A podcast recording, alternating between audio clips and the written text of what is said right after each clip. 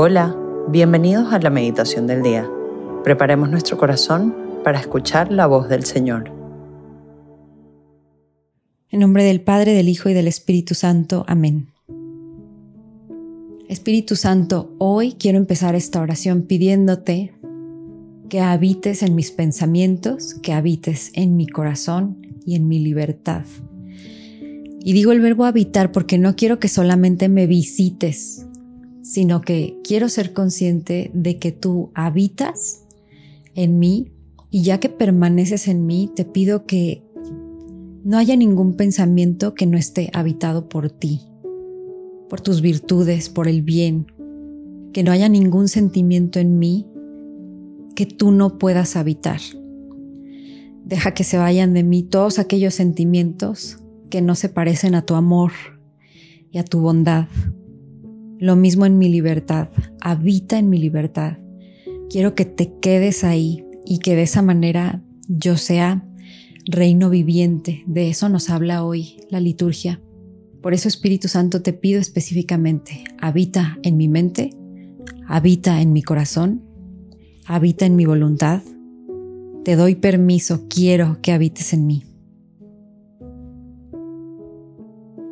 Hoy, viernes 25 de noviembre, la liturgia nos presenta este Evangelio de San Lucas. En aquel tiempo Jesús propuso a sus discípulos esta comparación. Fíjense en la higuera y en los demás árboles. Cuando ven que empiezan a dar frutos, saben que ya está cerca el verano. Así también cuando vean que suceden las cosas que les he dicho, sepan que el reino de Dios está cerca. Yo les aseguro que antes de que esta generación muera, todo esto se cumplirá. Podrán dejar de existir el cielo y la tierra, pero mis palabras no dejarán de cumplirse. Palabra del Señor. Gloria a ti, Señor Jesús.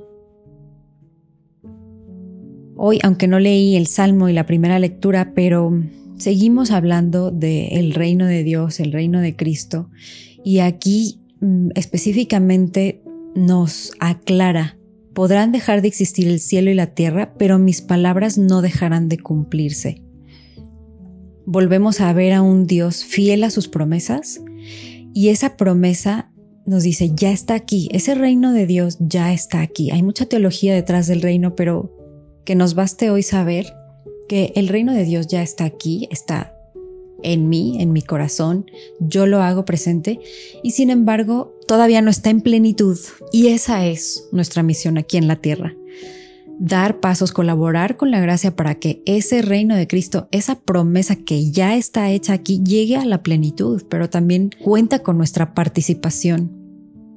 Nuestra participación a que dice la primera lectura, vi un cielo nuevo y una tierra nueva. Tú, tus pensamientos, tu corazón, tu voluntad, ¿cómo están habitados? Que ya pedimos al Espíritu Santo. ¿Cómo están habitados por esos criterios, por esos valores de Jesús? Para que realmente la plenitud del reino sea aquí y ahora. No solo el reino, les repito, ya el reino ya está aquí, dentro de nosotros y alrededor de nosotros. Y sin embargo, nosotros podemos entorpecerlo más o podemos colaborar con esa gracia de Jesús para que ese, esa promesa se vea con más plenitud en cada momento.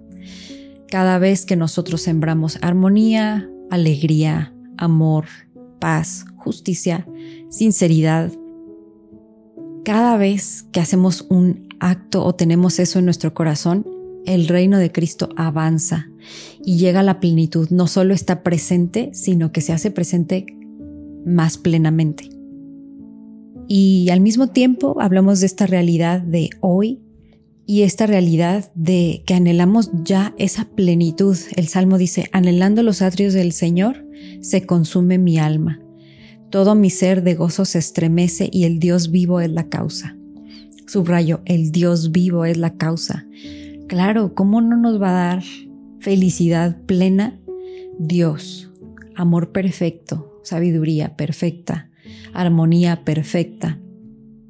Vuelvo a esta realidad de que cada vez que sembramos cualquier acto de virtud en nosotros o a nuestro alrededor, cualquier día en que vivimos eso que nos enseñó Jesús, estamos haciendo realidad también este salmo, donde, donde habita Dios, y, y al mismo tiempo seguimos anhelando. Y decimos, si esto, si un momento de felicidad aquí en la tierra es así de feliz, vale la redundancia, ¿cómo será la felicidad perfecta que es en el cielo? Así que veamos cómo podemos hoy ser reino de Dios, darle permiso de que actúe en nosotros para que esa plenitud del reino sea una realidad. ¿Cómo necesitas prestarle tu mente? ¿Cómo necesitas prestarle tus sentimientos? ¿Cómo necesitas prestarle tus decisiones para que ese anhelo de habitar en la casa de Dios, ese anhelo de un cielo en la tierra, se haga hoy presente a través de ti. No se lo dejes al de la izquierda, al de la derecha, el que puede solucionar el destino de las naciones, al que tiene más poder que tú, sino que tú, tú eres parte esencial de ese reino. Préstale tu persona para que siga avanzando hacia la plenitud y los demás también puedan empezar a respirar, digamos, esa alegría perfecta que es nuestro destino final.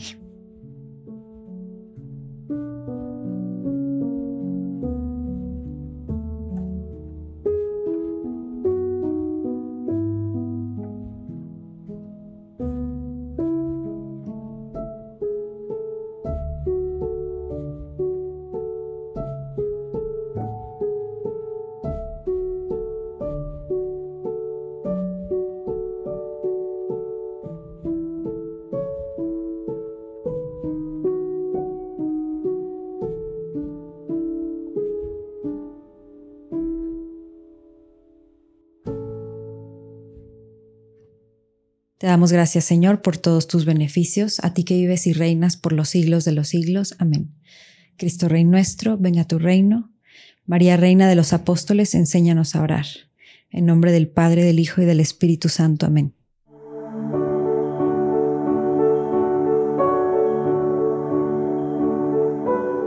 Te invitamos a que permanezcas unos minutos más en oración y deja que el amor de Dios transforme y reine en tu corazón. Nos escuchamos mañana.